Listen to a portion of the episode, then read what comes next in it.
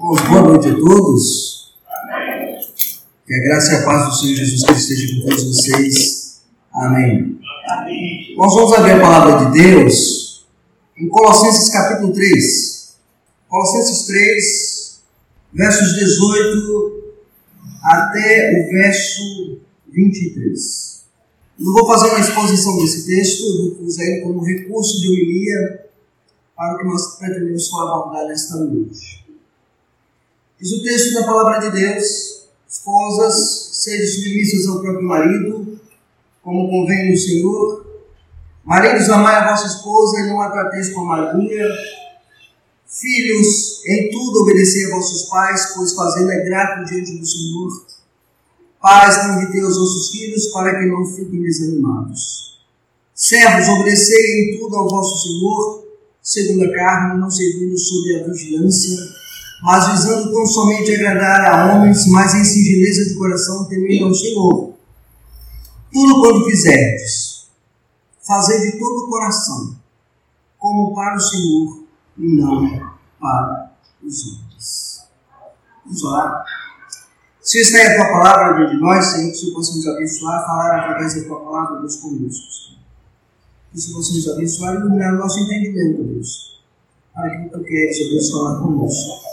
Agora choramos e te agradecemos em Cristo Jesus. Amém. Amém. Irmãos, é com prazer e satisfação que a esta igreja conhecer esses irmãos, essa família em Cristo Jesus. Esse aniversário da igreja, 20 aniversário da igreja, Deus possa abençoar esta igreja, fazendo crescer. E a proposta nesses dias que nós estaremos com os irmãos tem a ver com liderança. Liderança, homens do amanhã, resgatando a liderança pactual. E serão, eram para ser quatro momentos, né? mas com a graça de Deus serão quatro momentos. Nós teremos quatro momentos de meditação, de estudo na palavra do Senhor. Hoje o nosso tema será o lar pactual, o lar da aliança. E dizem ah, que o lar é o local de refúgio de um homem é onde ele recosta a sua cabeça para recompor as suas forças, para iniciar uma nova jornada de trabalho, uma nova jornada de lutas. Entretanto, deve também ser, se olhar para o lar cristão como sendo um local de treinamento. Um local de treinamento. É nesse lar que os nossos filhos são treinados para serem o que eles devem ser homens do amanhã. O lar não é apenas um lugar de refúgio, ele é um lugar de treinamento um treinamento para o temor de Deus e da Sua palavra. Se você é crente, se você está nesta igreja, você sabe que o seu lar é um local de treinamento. Deus está treinando você para enfrentar o mundo. E às vezes você não percebe isso, mas essa é a grande verdade. Um treinamento de temor diante da palavra de Deus não há idade para isso, não há idade para esse treinamento. Então, logo possamos vir neste mundo e viver entre o povo pactual de Deus, partilhando as mesmas obrigações pactuais, diz Douglas Wilson no seu livro Futuros Homens. O estudo da masculinidade bíblica envolve uma compreensão adequada do papel pactual do lar na criação de filhos. Mas não apenas na criação de filhos, o papel do lar na vida cristã. Seja agradecendo a Deus pelo lar que Deus te deu, pela vontade que Ele te deu de conhecer a Jesus através do seu lar cristão, se você o tem. Então a nossa palavra nesta noite será sobre o lar pactual. Mas o que é pacto? A primeira coisa que você precisa entender é o que é pacto, o que é aliança.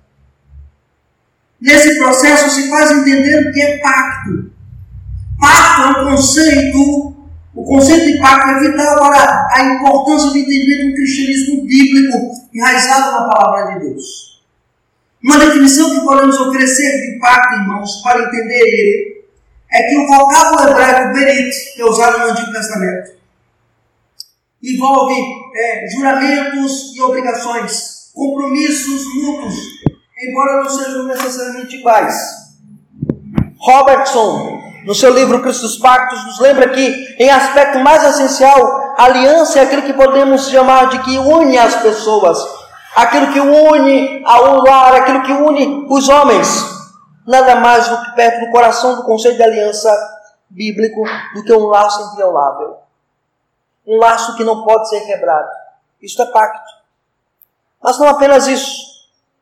Mais uma vez, Robertson diz que pedir definição de pacto é como pedir definição de mãe.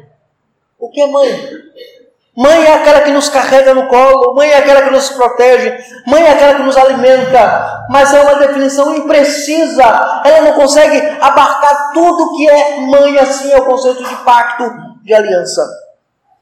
Van Dursen, no seu livro ah, sobre o pacto de Deus, ele vai dizer o seguinte: que pacto de Deus é a base no qual se fundamenta a nossa vida, é a atmosfera na qual a igreja respira. Então, quando eu trabalho a doutrina da aliança no lar, na família, quando eu digo que o lar é pactual, eu tenho que olhar, olhar o lar nessa perspectiva, na perspectiva bíblica, na perspectiva do que Paulo escreve aqui. Paulo atribui as obrigações dos membros da família como obrigações pactuais, como obrigações da aliança, como obrigações que Deus propõe e coloca diante de nós. Mas não apenas isso, irmãos. Eu preciso considerar a relação que há entre a família e o pacto. E é aqui nós entramos no nosso assunto. Uma vez definida o que é aliança, devemos agora olhar para o papel da família nessa relação pactual. E olhemos para as Escrituras, olhemos para o que a Bíblia diz sobre isso. O homem é emblemática imagem de Deus, como nós aprendemos em Gênesis 1, 26 a 28. Ali, ou seja, o homem e a mulher são emblema do governo de Deus no mundo.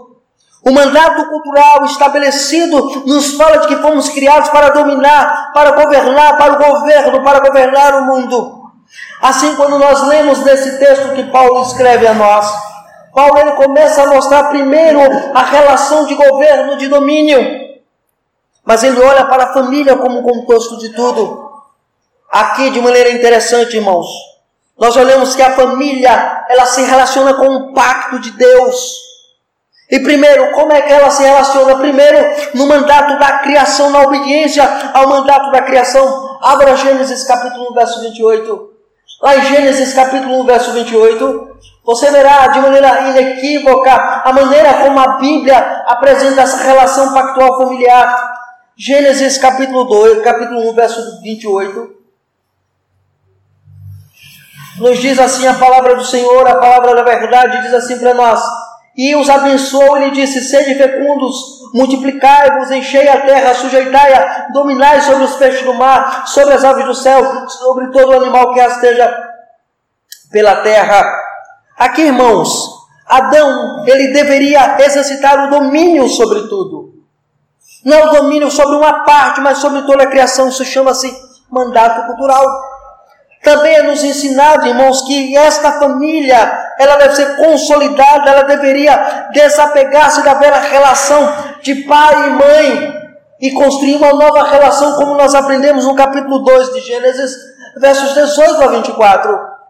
Ali naquele contexto, o homem é adormecido, uma mulher é trazida à presença dele, Eva é apresentada a ele. Ele, de maneira poética, diz: Essa é osso da meu osso, carne da minha carne, chama-se a varoa, porque do varão foi tomada.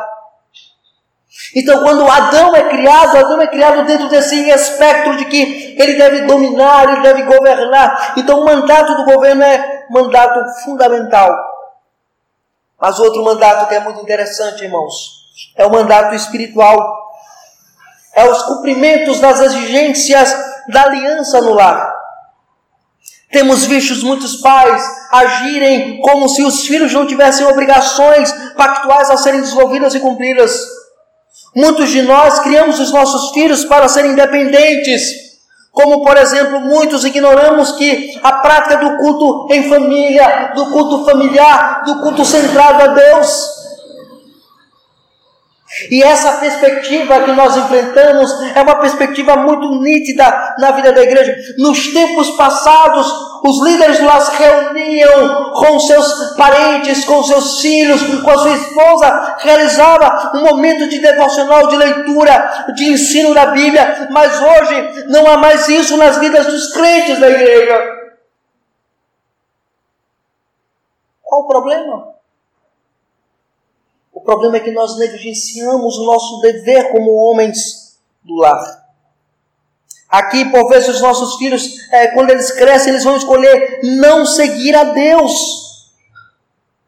Eles crescem dizendo: Eu não quero servir a Deus, porque o Deus que nós apresentamos aos nossos filhos é o Deus do domingo, e não Deus de todas as horas, de todos os momentos, dos momentos da hora do café, dos momentos da hora de dormir, dos momentos da adversidade, dos momentos da alegria.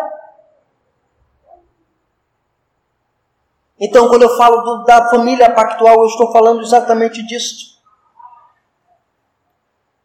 Mas eu preciso encarar também as responsabilidades nesse lar da aliança, nesse lar pactual. Chegamos agora às responsabilidades pactuais. É aí que nós entremos no texto de Colossenses capítulo 3. Volte lá para Colossenses capítulo 3.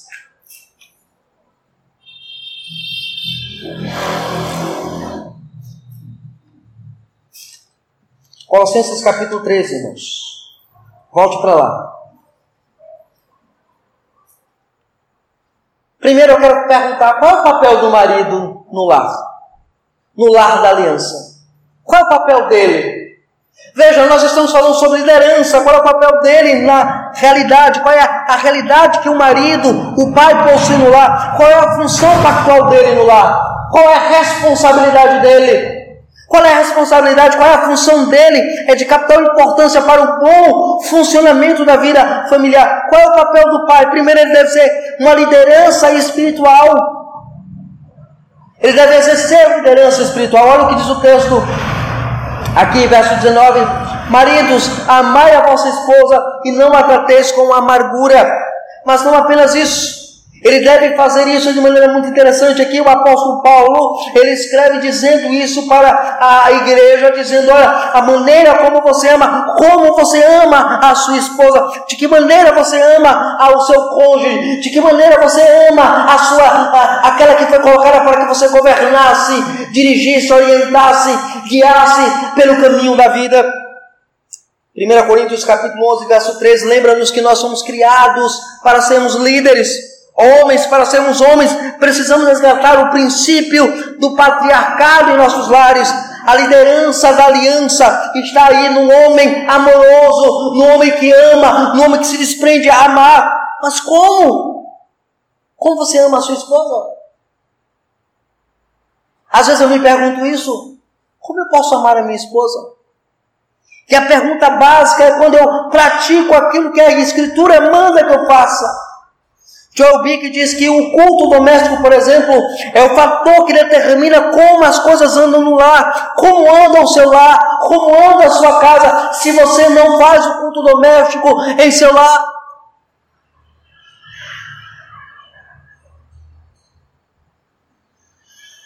As nossas famílias vivem em crise porque falta Deus em nossas famílias. Vocês esqueceram, homens, que vocês são chamados para dialogar e viver em comunhão com Deus, apresentando Deus às suas esposas?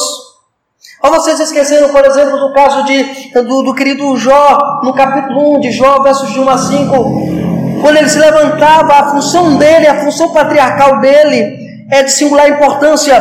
Ele levantava para orar pelos seus filhos, ele implorava a Deus, orava a Deus, cultuava a Deus, dizia: Senhor, eu vou santificar os meus filhos. Ele fazia um culto em relação aos seus filhos. A função patriarcal, irmãos, do marido, do pai, é de singular importância na vida da família.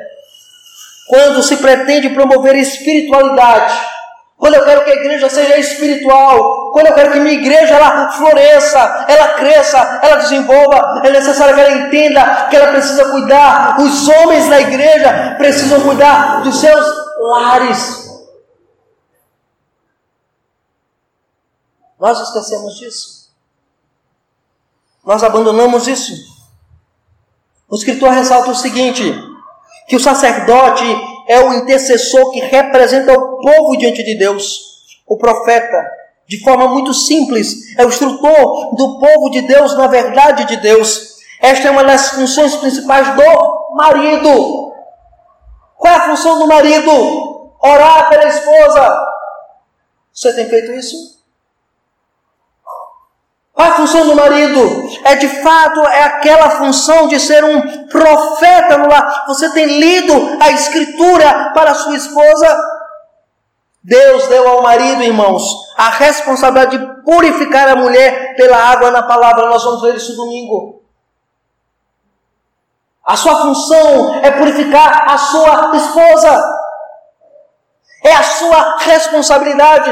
Não transfira apenas ao pastor da igreja, aos presbíteros da igreja. É sua função de marido. Pegar a Bíblia, orar com ela, ler a Escritura, explicar a Bíblia, expor a Bíblia e dizer: a Bíblia diz assim. Mas veja, esse é o primeiro dever dele. O segundo dever dele é treinar seus filhos na verdadeira masculinidade bíblica. Como é que ele faz isso? Primeiro, mostrando o valor da disciplina. Olha o que diz o texto aqui, irmãos. Ele diz, ah, no verso 20: Filhos, em tudo obedecer a vossos pais, pois fazê-lo é grato diante do Senhor. Mostrar aos filhos o valor da disciplina. Nossos filhos, eles precisam da disciplina. Se nós não nos deleitarmos nisto, o pai deve treinar o seu filho para ser um homem. O homem que ande pela fé, que confia em Deus, que ame as promessas pactuais de Deus, agir como Deus requer em Sua palavra. Veja, a Escritura apresenta grandes coisas sobre ter um filho homem. A exemplo disso, o prazer de possuir um filho homem Devemos aplicar a disciplina quando for necessário. Do contrário, não estaremos não mostrando amor, mas desprezo para com o nosso filho. E é isso que nós aprendemos no verso 21. Pais, não irriteis a vossos filhos, para que não fiquem desanimados. O papel do pai não é apenas fazer com que o filho obedeça, mas é estimulá-lo no crescimento. Nós geralmente esquecemos de fazer isso. Quando um filho, por exemplo, erra, não alcança o nosso padrão, nós chamamos ele de tudo que não presta. Mas não estimulamos a crescer, em aprender, em amar, em querer, a servir a Cristo. Essa disciplina, irmãos, é conhecida como formativa ou como disciplina corretiva. Ela é uma espécie de missão de resgate. Você vai resgatar, orientar o seu filho para o caminho da verdade, o caminho do Evangelho. É papel seu. Sabe o que, é que a gente faz? O filho aprontou alguma coisa na escola. A gente manda quem? A mãe. Mas a responsabilidade é nossa. Nossa. A orientação bíblica é que nós treinemos os nossos filhos. A disciplina também, irmãos, consiste em elogiar o filho pelos seus bons feitos. Provérbios 23 fala disso. Que devemos elogiar os nossos filhos. Meu filho, que bom você alcançou esse. Não, você não fez mais do que sua obrigação. Isso não é elogio. É mesmo que você saiba que era obrigação dele, estimule seu filho a crescer, a amar, a viver. Nosso papel como pais são esses. Mas veja, isso nos leva para uma outra questão. Qual é o papel do homem ainda no lar? Ele não apenas orienta a esposa, ele não apenas disciplina os filhos, mas ele também conduz a sua família e seus filhos a um culto público bíblico. Sabe o seu papel? Quem não lembra da década de 80 como eram as igrejas? Hã? Como era essa igreja aqui na década de 80? Imagina lá, lá atrás. Não seja saudosista, mas pense lá atrás, volte. Vinha o pai, os filhos, todo mundo no domingo da igreja. Cantávamos até o cântico da escola dominical. Cantávamos uma verdade bíblica que está contida lá, que quem trabalha no domingo do Senhor está roubando. Aos filhos, às famílias, nos dias ordienos, não vemos mais famílias inteiras ocupando o banco nas igrejas. Mas a liderança pactual do pai, do esposo, implica que ele deve conduzir a sua família à adoração pública, trazer a família ao culto, à adoração de Deus, e não a qualquer culto mas a um culto bíblico, onde a Bíblia é ensinada, onde a Bíblia é apresentada, onde a Bíblia é exposta. Há muitas igrejas em nosso mundo hoje, irmãos. Em qualquer boteco, em qualquer esquina, se abre um, um, lugar lá e bota o nome de igreja lá, lá, lá na fachada. Aqui é igreja de Deus. Mas a Bíblia, ela não é ensinada. Pastor presbiteriano reformado David Reed diz o seguinte: que se a igreja é a mãe do cristão, então o culto público é o seu berçário. Se, ah, deixa eu dizer isso novamente, se a igreja é a mãe do cristão, então o culto público é o seu berçário. Você é acolhido no culto, traga seus filhos ao culto, traga sua esposa ao culto, traga sua família ao culto. É o primeiro princípio da liderança cristã. Nossa tarefa como pais pactuais, que tem essa responsabilidade de aliança, que chegamos no dia do batismo aqui e juramos que vamos trazer o filho para a igreja, que vamos ensinar a ler a Bíblia, que vamos ensinar o catecismo, que vamos ensinar a palavra de Deus e nós negligenciamos.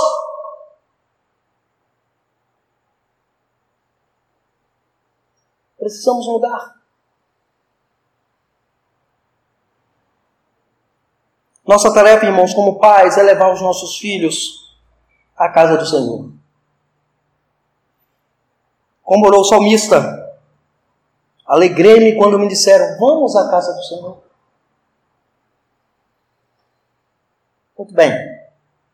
Mas agora chegamos ao papel da mãe. Qual é o, papai, qual é o papel da mãe no pacto, no lar pactual? Qual é o papel dela, irmãos? O papel da esposa, da mãe, na relação pactual do lar, é que ela, esta pergunta ela é importante porque ela tem algumas coisas importantes que precisa ser dita. Primeiro, ela precisa seguir a liderança do marido. Veja aqui em Colossenses 3, verso 18. Esposas, sede submissas ao próprio marido, como convém no Senhor. A Escritura ensina que as mulheres devem seguir a liderança amorosa do marido. Não é a liderança simplesmente carrasca, mas amorosa. A mulher é chamada, a mulher foi chamada para ser liderada e não liderar. Ela foi chamada a ser liderada. O homem deve amar a sua esposa, protegendo-a e zelando por ela. Em contrapartida, o dever da esposa é submissão. Ah, peraí, pastor peraí, peraí, peraí, peraí, pastor. Não, não, não, não pode. Não, esse, essa palavra ela é retrógrada. Ela é, ela é ultrapassada. Nós vivemos outra cultura. Nós vivemos uma cultura muito boa. Nós vivemos uma cultura que a mulher consegue até ser presidenta.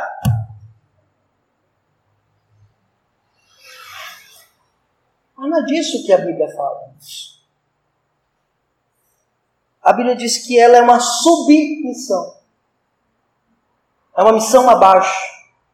A mulher tem uma missão no lar. Ela tem que estar debaixo do conceito de que ela é liderada. Então, o primeiro passo é essa, é esse, ela precisa entender, ela precisa seguir a liderança do marido. O marido precisa entender que ela é líder. E ela tem que entender que ela é liderada. Mas em segundo lugar, ela precisa ser educadora dos filhos. A Escritura nos diz que a mulher é vocacionada em ter a sua missão de mãe. 1 Timóteo capítulo 2, verso 15. Vai dizer que esta mulher, ela, de maneira interessante, ela ela foi tentada, mas ela será salva como, pela sua missão de mãe. Pois a instrução piedosa no lar é de capital importância na formação espiritual do filho. Lembrem lá de Timóteo, no capítulo 1, verso 5, lá na primeira carta, quando ele diz, quando Paulo escreve diz assim: Olha, como a fé que antes havia na tua mãe e na tua avó, persiga essa fé, seja edificado nessa fé, seja alicerçado nessa fé. Como mães e esposas, esses dois princípios são fundamentais. Ela precisa ser liderada, mas ela precisa ser educadora. Educar os filhos no caminho da piedade. Educar os filhos no caminho do Evangelho. Em terceiro lugar, qual é a responsabilidade agora dos filhos no lar pactual? Nós cobramos dos pais, cobramos da mãe, mas dos filhos. Veja, o nosso texto ainda diz isso. Verso 20: ele diz: Filhos, em tudo obedecei a vossos pais, pois fazê-lo é grato diante do Senhor. Os filhos possuem sua responsabilidade no pacto. As obrigações pactuais são ignoradas quando se assume pressuposições não bíblicas. A ignorância e a preguiça são duas pragas na vida dos nossos filhos. Primeiro, a ignorância. Porque os nossos filhos sempre se acham mais sábios do que a gente.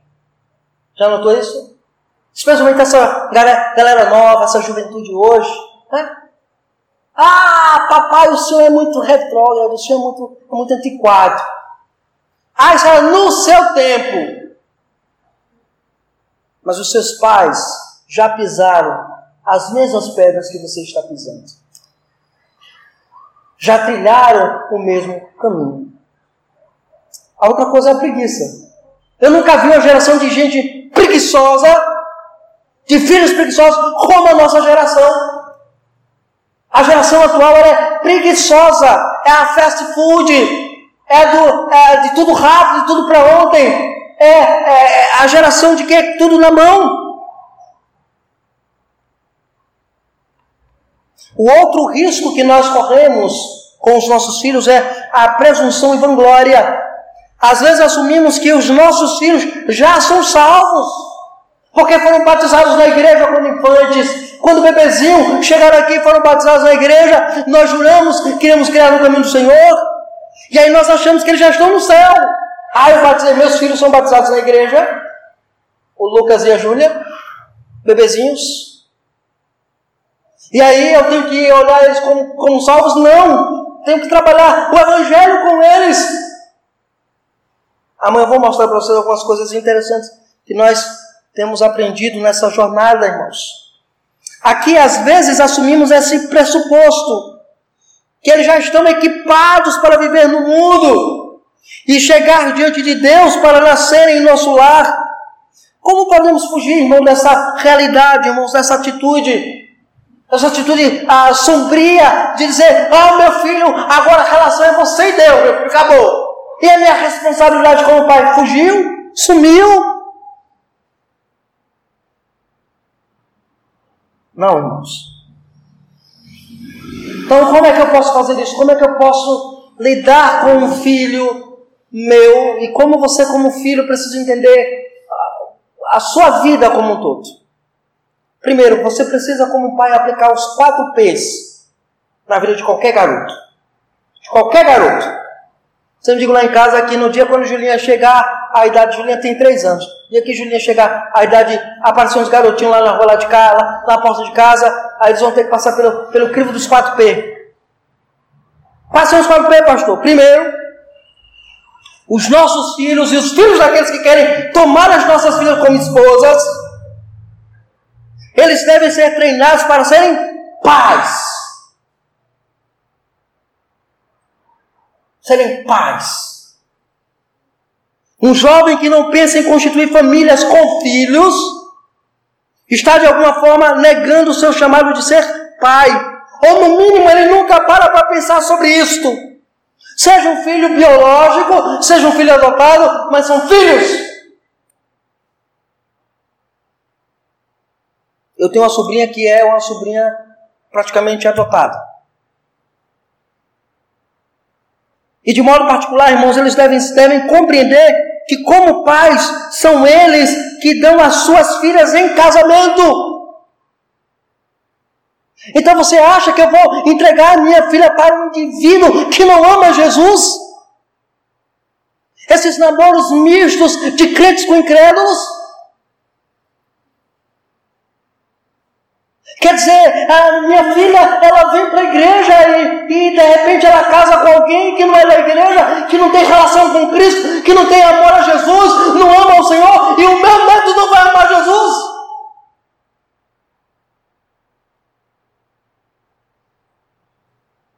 Não, irmãos. Jeremias capítulo 29, verso 6 nos ensina que nós é que damos as nossas filhas em casamento. Sabe qual é a responsabilidade disso? É você cuidar do coração da sua filha. É cuidar do coração dela, é ir nessa. Sabe o que, é que a gente faz? Ah, minha filha vai crescer, e aí, minha filha, é o seguinte: quem você achar e torcer de bem, não tem problema nenhum. Não tem problema.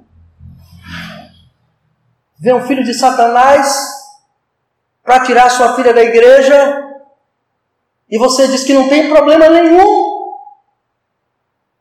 A pessoa não ama Jesus, não ama o Evangelho, não ama a Cristo, e você diz que não tem problema nenhum. Ai, não amo rapaz, pastor. Eu só quero que minha filha seja feliz. A minha pergunta sempre é esta: há felicidade na desobediência?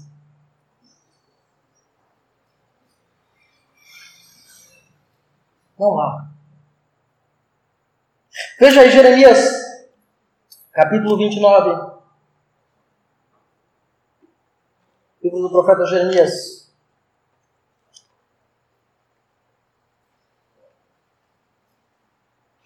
Vinte e nove,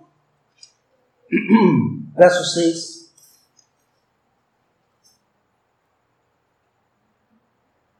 Tomai esposas e gerais filhos e filhas, Tomai esposa para os vossos filhos, dai a vossas filhas a maridos ou em casamento.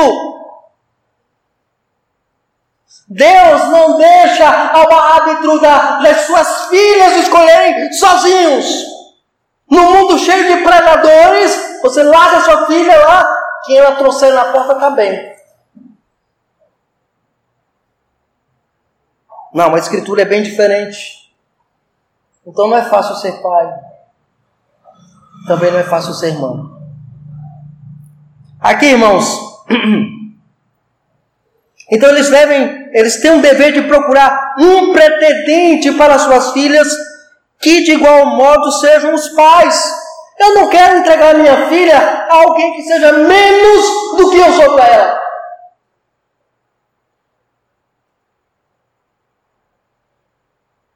Seu zelo, seu amo, seu cuido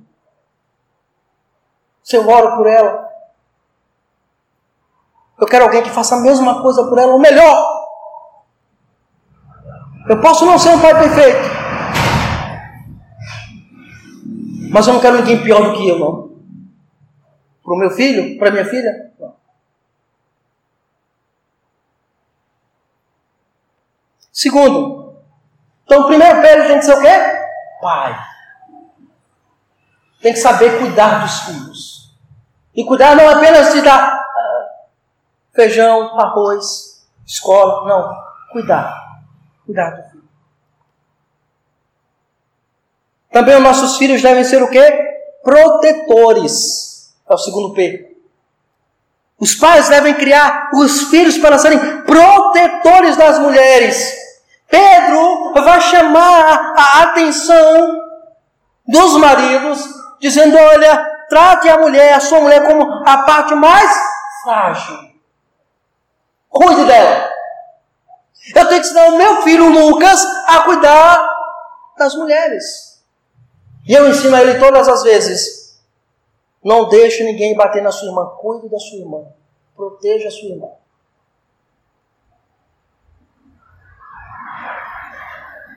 Porque se ele crescer assim, ele vai ser um excelente marido, ele vai proteger a esposa dele.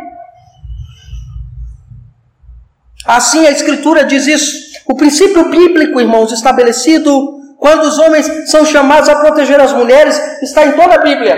Deuteronômio capítulo 20, Deuteronômio capítulo 24, Josué capítulo 14. Quando o povo ia para a guerra, a primeira coisa que eles pensavam era proteger as mulheres. Por que, que você não ensina isso ao seu filho? Sabe o que você ensina? Você ensina a seu filho a vituperar as moças. Aquele velho ditado: ah, as, é, quem tiver é, sua cabrita solta, é, segure sua cabrita, porque o meu pote está solto. Isso é mentalidade ímpia, incrédula, antibíblica, anticristã.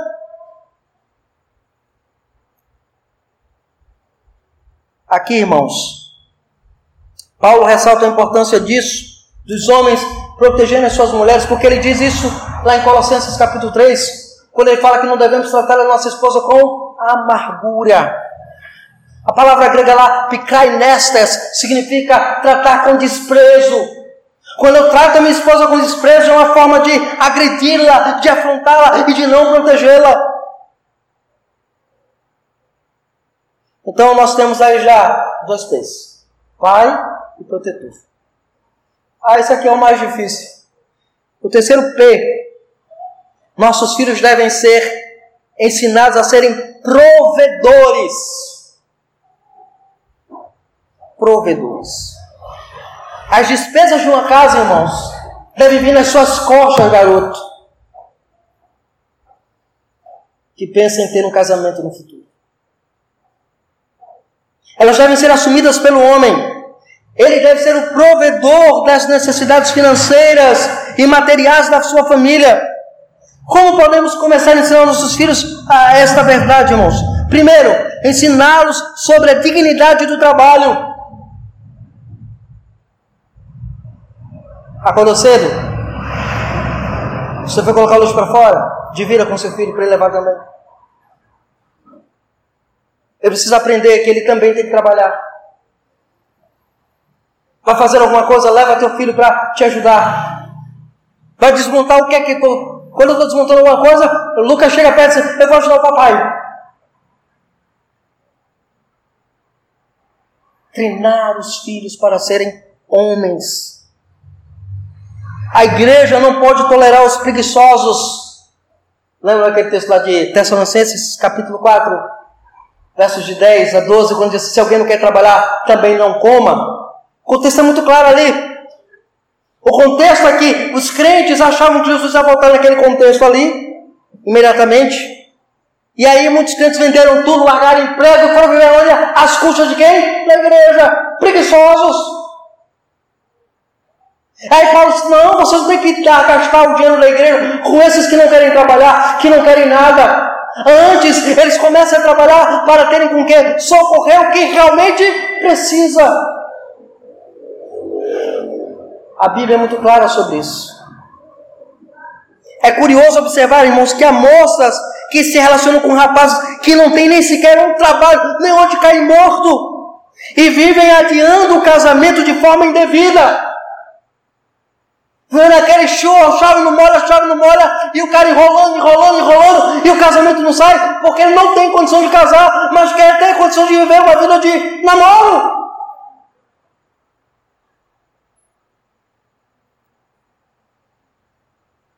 Vivem adiando o casamento. Um filho preguiçoso, irmãos, diz a Bíblia, é uma vergonha para os pais. A preguiça, ela é condenada pro, na própria Escritura, lá em Provérbios 6, versos de 6 a 11, vai dizer que os preguiçosos devem ter encontro com a formiga. E veja como elas trabalham durante toda uma jornada para quando chegasse no inverno ter o que se alimentar. Assim é o preguiçoso que não trabalha, mas antes fica cantarolando, vivendo uma vida folgada, regada, mas não sabe quando o dia da adversidade virá sobre ele como ladrão. A preguiça, irmãos, traz grandes consequências quando ela se estabelece na vida de um filho que não foi treinado a ser provedor. Como é que faz isso? Primeiro, a preguiça produz a não continuidade. O filho começa a trabalhar bem. Você tem, agora ele vai, agora ele vai. A produzir, mas depois cai a sua produção por causa da sua preguiça. Abre aí Provérbios, capítulo 21, verso 27.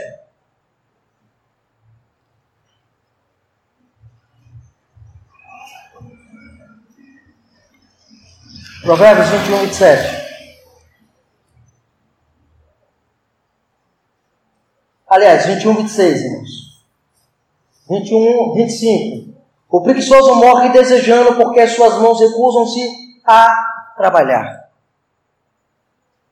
Verso 26. O cobiçoso cobiça todo dia, mas o justo dá e nada retém. Aqui, irmãos, é interessante porque a Escritura é muito clara sobre isso. O preguiçoso, ele gera desculpas para o trabalho. Ele nunca quer trabalhar. Veja aí Provérbios 22, verso 13. Diz o preguiçoso, o que, que ele diz? A desculpa dele. Um leão está lá fora, serei morto no meio das ruas. Tudo para não trabalhar. Tem um leão lá fora. Ele vai me devorar. Nós não podemos criar filhos assim. Não devemos criar filhos assim. O preguiçoso ele provoca irritação nas pessoas. A preguiça, irmãos, ela provoca irritação nos outros. Provérbios 10, verso 26. Veja lá, Provérbios 10, verso 26.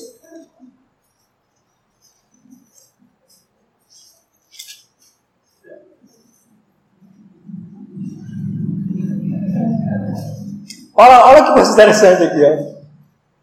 Como vinagre para os dentes e fumaça para os olhos. Assim é o preguiçoso para aqueles que o mandam. Já mandou um preguiçoso fazer alguma coisa? Quando ele fica lá, malhando, malhando, malhando, se amarrando para não fazer. Aí ele compara como, como a fumaça que você sai no período de São João, nos olhos. Arde que dói. Você manda e o cara não faz. Ou como um vinagre que você coloca no dente e ele queima a boca. Assim é o preguiçoso. A Escritura é sábia, irmãos. Também, a preguiça ela gera acomodação. A preguiça ela liquida todo o interesse do indivíduo. Provérbios capítulo 19, verso 15. Veja aí, Provérbios 19, verso 15. Eu estou terminando, irmãos. Provérbios 19, 15. Diz assim: A preguiça faz cair em profundo sono, sono e o ocioso vem aparecer de fome. Por quê? O cara está tão preguiçoso que não tem forças para sair. Que ele se acomoda, ele gosta da preguiça, ele, ele, ele está com preguiça para trabalhar com mais preguiça. Douglas Wilson, no seu livro Futuros Homens, nos lembra que a preguiça não é descanso. Né? Você está você foi desempregado, ficou desempregado. Não, eu estou de férias. Já ouviu o povo falar isso? Você está desempregado? Não, não, estou de férias. De férias permanente. Ele diz que preguiça não é descanso. Não, não é. Ela é preparação para o trabalho. Não é preparação para o trabalho. É somente preparação para mais preguiça. O cara está lá para mais preguiça naquele contexto. Então, nós aprendemos aqui que devemos ter filhos, treinar os filhos para serem uh, pai, protetor, provedor e agora por último, ele tem que ser pastor. Ah, então tem que mandar meu filho para o seminário. Não. O seminário não faz pastor. O seminário forma teólogo. Quem faz pastor é a igreja. A igreja treina o nosso caráter. Veja, já discutimos a realidade desse, desse tema quando abordamos sobre o culto público, o culto doméstico. Ressaltamos que é dever dos homens do, do amanhã de cuidarem da vida espiritual dos seus filhos, como nós aprendemos com Jó. De cuidar da vida espiritual da sua esposa, como nós vamos aprender domingo Então, nós precisamos entender que o nosso papel, a nossa demanda, a nossa liderança nasce no nosso lar. Nasce no lar pactual. Nasce na nossa vida como igreja. Então, que nós possamos olhar para a Escritura como um todo. Entender que somente Cristo, e só Cristo, pode nos dar uma visão clara disso. Da importância de sermos crentes que sejamos filhos de Deus e filhas de Deus, que no nosso lar sejamos ah, ah, membros pactuais desse lar, membros da aliança, membros que amam o Senhor. Que Deus possa aplicar isso em nossos corações e que nós possamos de fato viver para a glória dele. Amém. Amém. Vamos orar ao Senhor, irmãos. Obrigado, Senhor, pela palavra que nós ouvimos nesta noite, Senhor. Aplica ela em nossos corações. Dispensa uma bênção especial, Deus, sobre as nossas vidas, Senhor sobre a vida dessa igreja, desse conselho da igreja, Deus, sobre a vida do pastor da igreja, Deus. Abençoa esses irmãos, Deus. Abençoa-nos nesses dias, Senhor. Que o Senhor possa nos dar graça e misericórdia. É o que nós choramos e te agradecemos em Cristo Jesus. Amém.